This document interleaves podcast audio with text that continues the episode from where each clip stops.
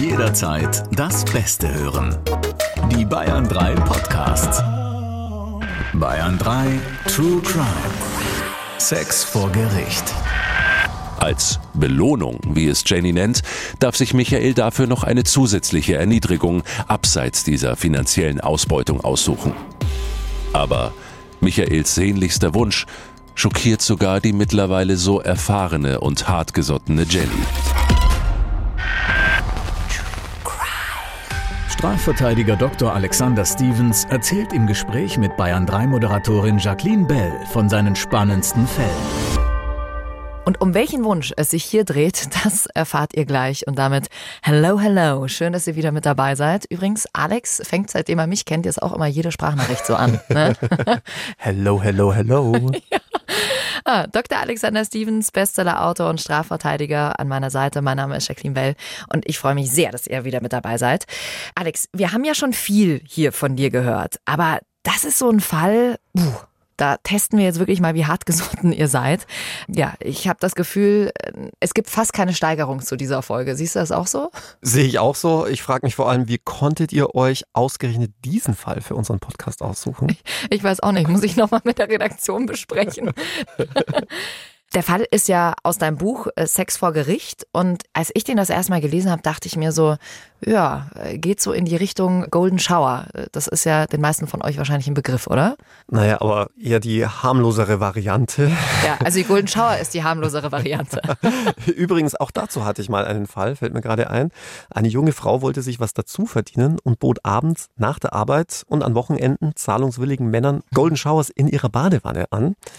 Dummerweise war dann eines Tages unter ihren Kunden ihr Chef. Nee. Dem wollte sie verständlicherweise keinen Golden Shower verpassen, worauf er ihr am nächsten Tag schlicht und ergreifend kündigte, wegen des aus seiner Sicht nicht angemeldeten Nebenjobs und hat sie dann auch noch beim Finanzamt angezeigt. So kam ich übrigens in den Fall rein, ja. Nicht, dass du dann wieder hier komische ja, Dinge Ja, genau. Denkst. Was hattest du damit zu tun?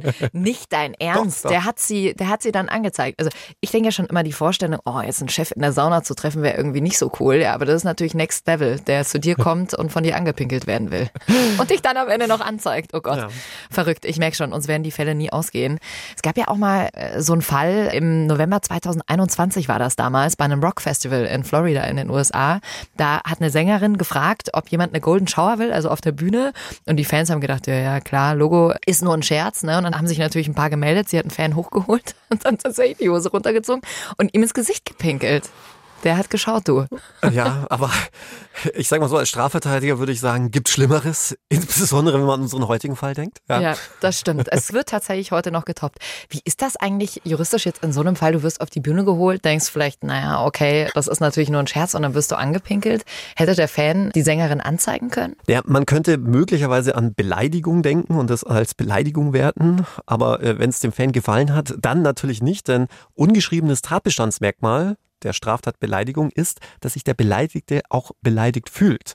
Also, wenn du mich mal wieder als Winkeladvokaten bezeichnest, mich das aber völlig kalt lässt, dann kannst du dich nicht strafbar machen.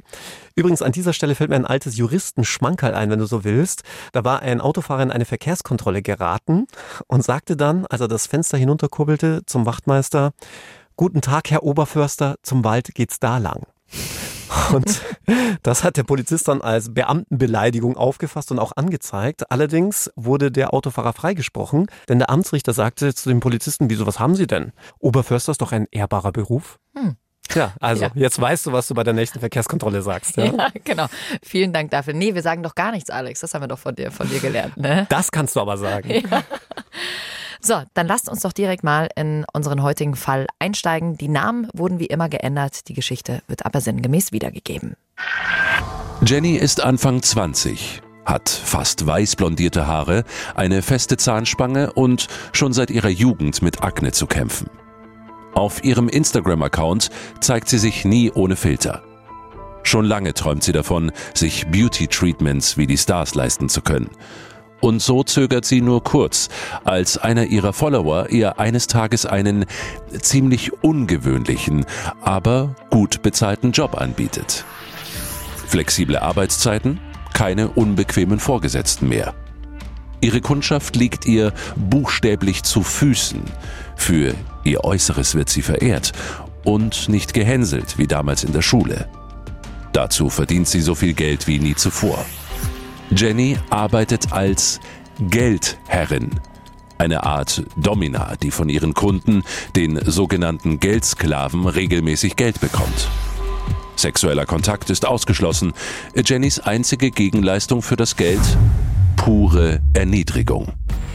Der Geldsklave erlangt seine Befriedigung alleine dadurch, dass er sein Geld und seinen Besitz mit der Geldherrin teilt. Hier gibt es dann verschiedene Stufen und Steigerungen bis hin zur Überschreibung des gesamten Eigentums an die Geldherrin. Diese darf üblicherweise ihren Sklaven aber auch noch anderweitig erniedrigen, als nur durch das rücksichtslose Einkassieren seines Geldes. In Jennys Fall muss beispielsweise ihr Kunde oder Sklave Rolf jeden Montag ihre Küche blitzeblank putzen. Mittwoch ist Erwin für Bad und Toilette zuständig. Am Donnerstag reinigt Tim alle Böden und Regale und so weiter. Wer nicht ordentlich putzt, wird ins Gäste-WC gesperrt. Und muss dafür natürlich nochmal extra bezahlen.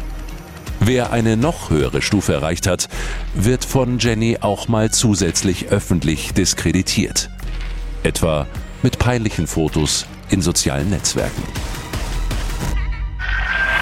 Wer braucht noch einen Geldsklaven? Hand hoch. Alex hat sich auch gerade gemeldet.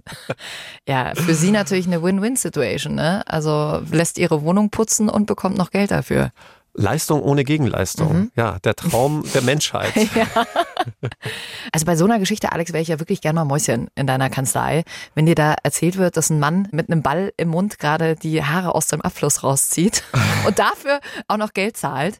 Musstest du in so einer Situation auch schon mal lachen? Wahrscheinlich nicht, weil du ja ein professioneller Anwalt bist, aber ich stelle mir das total schwer vor. Es gibt ja so Situationen manchmal in der Schule, die hat jeder von euch schon erlebt, wo du wusstest, okay, jetzt darfst du nicht lachen und jetzt musst du dein Pokerface äh, aufsetzen, aber es ging in diesem Moment nicht. Na, ich lebe ja ganz gut mit der Erkenntnis, die du dir ja mittlerweile als Titel für unseren Podcast wünschst. Es gibt nichts, was es nicht gibt. Und von dem her kann ich mir auch das ein oder andere Schmunzeln, das man dann sicherlich mal auf den Lippen hätte, verkneifen. Andererseits darf man auch nie vergessen, es geht ja dann doch immer um einen sehr ernsten Hintergrund, nämlich dass jemand hier einer Straftat bezichtigt wird. Hm. Wie beginnst du in so einem Fall so ein Gespräch? Hast du da eine bestimmte Gesprächstaktik, wenn du merkst, es fällt jemandem jetzt gerade schwer, das auszupacken, was da genau getan wurde?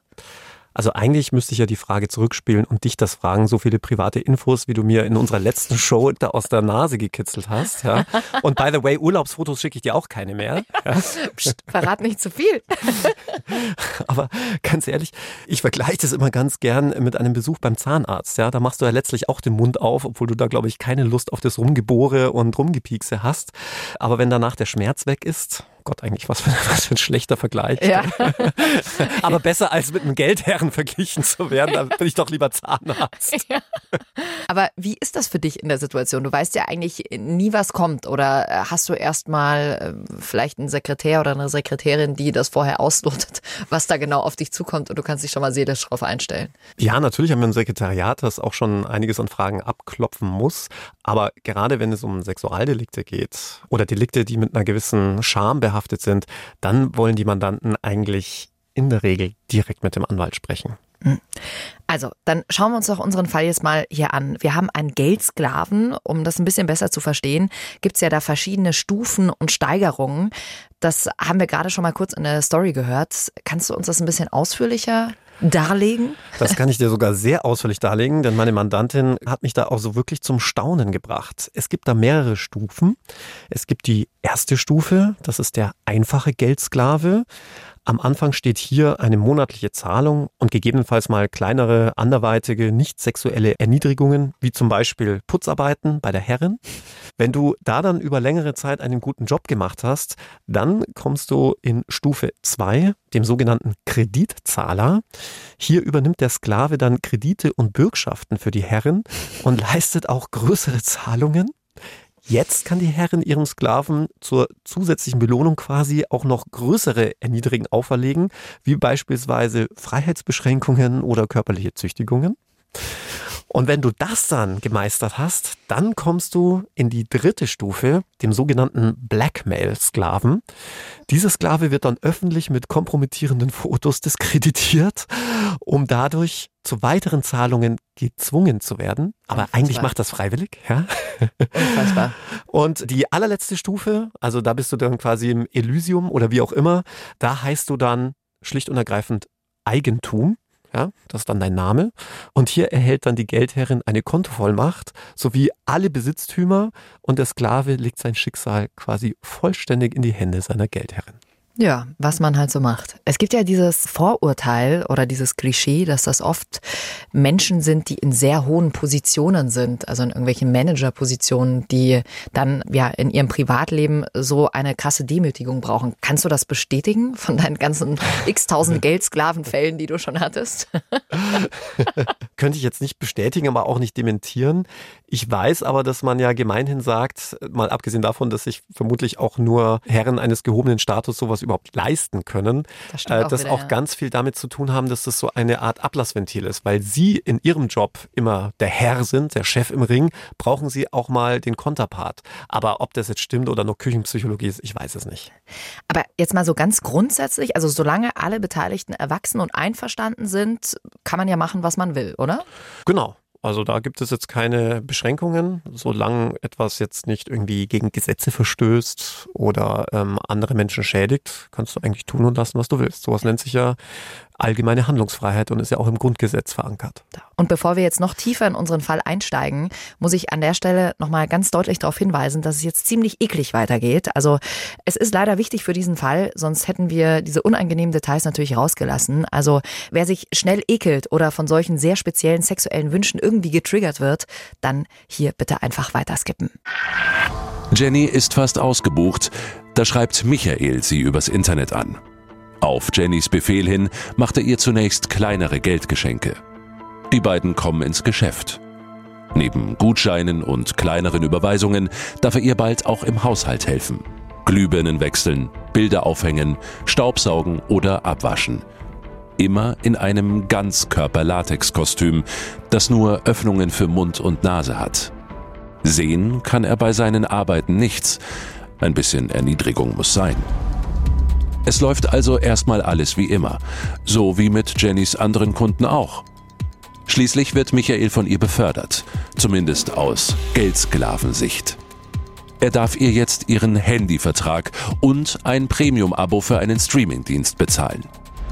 Außerdem shoppt sie im Internet ab sofort über seine Kreditkarte. Als Belohnung, wie es Jenny nennt, darf sich Michael dafür noch eine zusätzliche Erniedrigung abseits dieser finanziellen Ausbeutung aussuchen. Aber Michaels sehnlichster Wunsch schockiert sogar die mittlerweile so erfahrene und hartgesottene Jenny. Geldsklave Michael wünscht sich von seiner Herrin nämlich, ihren Stuhlgang verspeisen zu dürfen. Konkret soll sie den in einer Windel auffangen und ihm zuschicken. Er will sie dann im Rahmen eines Videocalls vor ihren Augen essen. Jenny wird schon bei der Vorstellung übel. Und trotzdem, ein paar Tage später, bekommt Michael sein Paket. Doch als er Form und Inhalt genauer prüft, beendet er sofort seine Geldknechtschaft und zeigt Jenny wegen Betrugs bei der Polizei an. Boah, also sich Stuhlgang zuschicken lassen und den zu essen, da kommt es mir gleich wieder hoch. Also da kann ich nur sagen, erstens, ihr habt euch diesen Fall ausgesucht und zweitens, na dann wart erst mal ab, wenn ich dir von dem Fall erzähle, der mich gestern in meiner Kanzlei ereilt hat. Dazu aber mal wann anders mehr. Oh Gott, noch schlimmer. Es gibt noch eine Steigerung zu diesem Fall. Ja. Okay. Alex, also dieser Wunsch an sich ist ja erstmal nicht strafbar. Und wenn der andere damit einverstanden ist, dann passt das ja alles. Oder ist da, weiß nicht, bei Fäkalien irgendeine Grenze erreicht? Nö, also Nö. jemanden nach seinem Stuhlgang zu fragen, ist jetzt grundsätzlich mal nicht strafbar. Wie heißt es so schön? Fragen kostet ja nichts. Ja. Vielleicht hätte man dann auch das andere Sprichwort, dieses schwäbische Sprichwort, ich kann kein Schwäbisch, aber so, wenn nix kostet, ist nix wert. Ne? Das äh, oh. vielleicht auch bemühen sollen. Alle aber Schwaben, die uns jetzt hören, denen wird es jetzt die Fingernägel in die andere Richtung umstülpen. Ich auch. Ja. aber letzten Endes war das jetzt nicht strafbar. Ja. Also ihr fragt euch jetzt wahrscheinlich auch, was hat Michael denn so sauer gemacht? Er hat ja ein Paket bekommen und was war drin? Eine gut gefüllte Windel. Ja, man könnte sagen, eigentlich genauso wie bestellt. Aber er hat sofort gesehen, die ist also viel zu klein für seine Geldherrin. Und er hat auch Tut mir leid, wenn ich jetzt da lachen muss. Es passiert halt auch hin und wieder. Er hatte halt auch sofort durchschaut, dass der Inhalt der Windel wohl nicht zu dem Erwarteten passte, also zu einem Erwachsenen. Ich werde jetzt nicht näher darauf eingehen, woran er das genau festgemacht hat, wobei schon das Wort festmachen vermutlich ähm, eine gewisse Lösung des Rätsels impliziert. Ich finde, diese Folge eignet sich wunderbar für ganz tolle äh, Wortspiele. Ja. Was ist das für eine Scheiße? Ja, also es war, du hast es schon angedeutet, man hat gesehen, es äh, war keine Erwachsenenwindel, es war eine Babywindel und alle Eltern werden jetzt wahrscheinlich sagen, ja, ja, da gibt es schon einen Unterschied zwischen dem Inhalt in einer Babywindel und äh, zwischen dem, was ich so bei mir in der Toilette vorfinde. Aber eigentlich muss man sagen, das ist ziemlich smart von Jenny gewesen, würde ich jetzt mal sagen, wenn du sagst, du willst jetzt selber vielleicht nicht deine eigenen Fäkalien verschicken. Einfach im Hausmüll nach einer Babywindel von den Nachbarn suchen und die verschicken. Ja, aber andererseits dummerweise auch leicht durchschaubar. Ja, also mhm. und damit einfach nicht das, was die beiden ausgemacht hatten. So, und an diesem Punkt bist du dann ins Spiel gekommen, Alex. Und ich gehe davon aus, Jenny hatte wahrscheinlich äh, trotzdem noch, abgesehen von Michael, genug Kunden, die dein Honorar dann übernommen haben, oder? Kam das von ihr also, oder kam das von anderen Kunden? Willst du damit sagen, dass ich dann quasi zum Geldherren avanciert bin? Ja, sozusagen. nee, da bleibe ich lieber beim Zahnarztvergleich.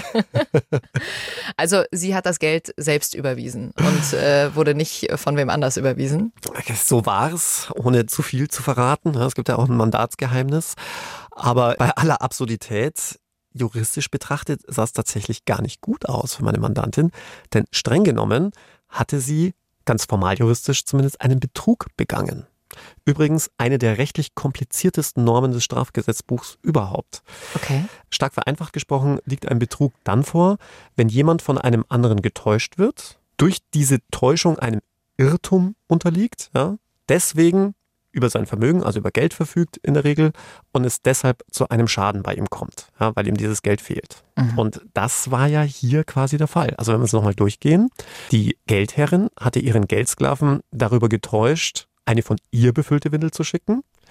Im Vertrauen auf den Erhalt dieser zugesicherten Windel hat er Geld bezahlt und dieses Geld fehlt ihm jetzt im Vermögen. Also damit sind wir im Betrugstatbestand. Aber äh, letzten Endes ja auch wieder eine Aussage gegen Aussagesituation, außer Sie haben das schriftlich niedergelegt, oder?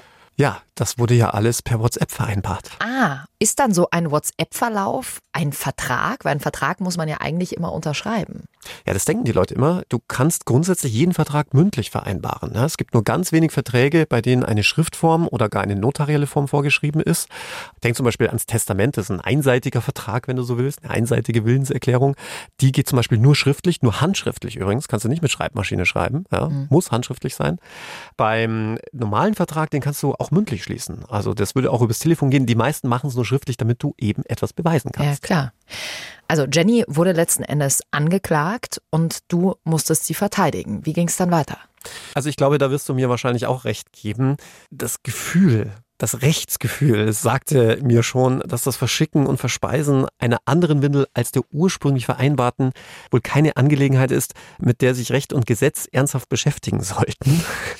Und meine Argumentation war dann einfach zu sagen, ein solches Geschäft, und damit meine ich Rechtsgeschäft, ja, kann niemals einen wirksamen Vertrag begründen, weil es viel zu sehr in das Persönlichste aller Geschäfte, oh Gott, diese Wortspiele, ja, also vielmehr in das Persönlichste aller Rechtsgeschäfte eingreift. Kurz gesagt, der Vertrag war meines Erachtens schon sittenwidrig. Und damit würde er praktisch nicht gelten. Also damit wäre diese Grundlage für den Betrug einfach nicht mehr gegeben. Ganz korrekt. Denn wer sich schon auf die schiefe Bahn des Gesetzes begibt, ja, also zum Beispiel durch ein sittenwidriges Geschäft, der soll nicht auch noch das Gesetz zur Durchsetzung solcher Geschäfte in Anspruch nehmen können. Das gilt übrigens auch für den Drogendieb. Also wer dem Drogendealer sein Gras klaut, da kann der Drogendealer dann nicht vor Gericht ziehen und sagen, hey, ich bin beklaut worden. Da sagt das Gericht, nee, mit solchen Sachen wollen wir uns nicht auseinandersetzen. Also das dachte ich mir im ersten Moment auch. Also Michael hat ganz schön Eier, dass er mit so einer Story zur Polizei geht und sagt, also mir wurde die falsche vollgeschissene Windel zugeschickt. Also da dachte ich mir schon auch mm, Respekt, ja, das musst du erst mal machen. Ich glaube, er war ja schon Geldsklave dritter Ordnung. Ich meine, da ist man eine gewisse Demütigung wahrscheinlich gewöhnt. Ach so, aber weißt du, das ist dann nicht mehr so schlimm, weil sowieso boah. schon Bilder im Netz äh, von ihm aufgetaucht Kann sind. Kann natürlich auch sein, dass das schon wiederum Aufgabe seiner nächsten Geldherrin war. Ja? Ah, Keine Ahnung. Der Teufelskreis, der niemals endet. Okay, Jenny wurde in diesem Fall ja dann freigesprochen wurde freigesprochen.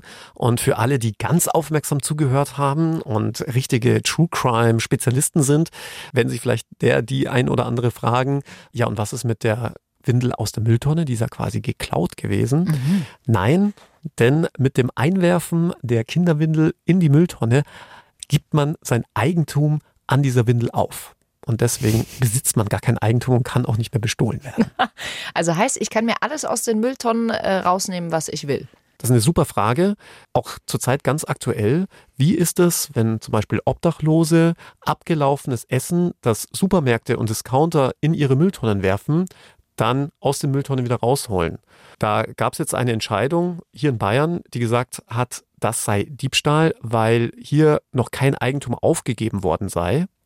Ich halte das aber tatsächlich für falsch. Ja, denn ähm, definitiv. Was die wollen, man, die genau, was will man denn da noch mit? Was willst du denn damit? Und ich finde es auch moralisch und ethisch echt verwerflich, Absolut. dass man, wenn man schon bereit ist, abgelaufenes Essen zu essen, das dann Notbedürftigen dann auch noch verwehrt. Also finde ich, geht gar nicht und da müsste auch die Politik auch unbedingt mal nachbessern. Ja, definitiv, geht überhaupt nicht.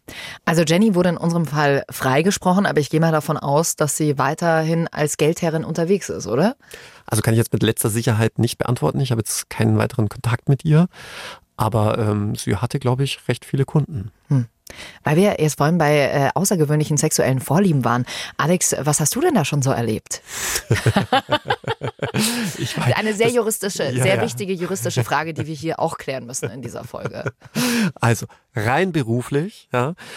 Also ich weiß nicht, ob es wirklich den Superlativ gibt, weil irgendwie kommen immer wieder neue dazu. Aber wir hatten, das ist noch gar nicht so lange her, einen Fall des Vampirismus. Da hatte sich ein Tinder-Date mit einem jungen Mann verabredet, der dann unbedingt bei Vollmond an einen See gehen wollte. Ich sage jetzt nicht, welcher See es war. Ja, nicht, dass die Leute, wobei wäre vielleicht ganz schlau, dann ist dieser See ab jetzt menschenleer. ja, genau, keiner mehr da.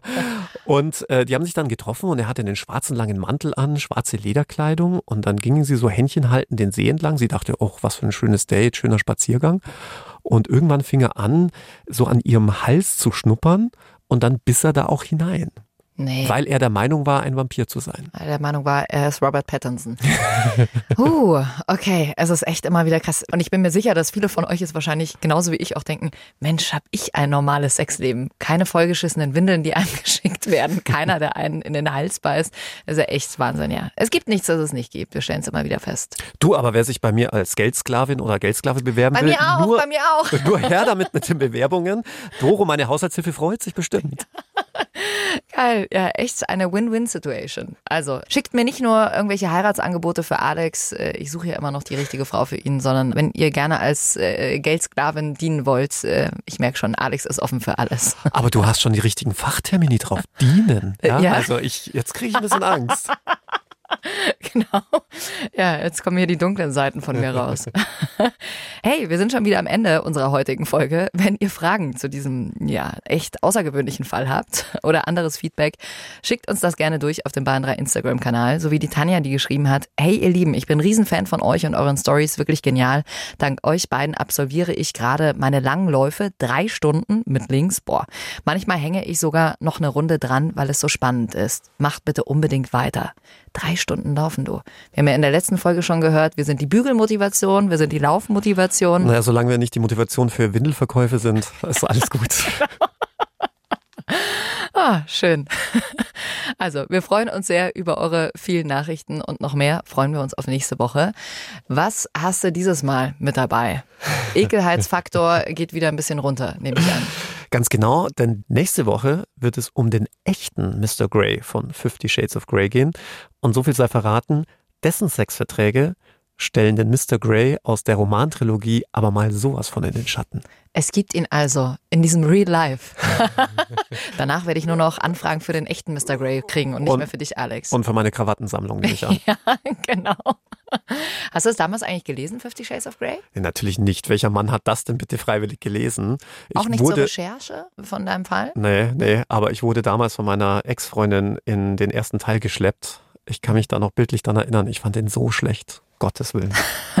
Wahnsinn. Dann freuen wir uns auf den echten äh, Mr. Grey nächste Woche.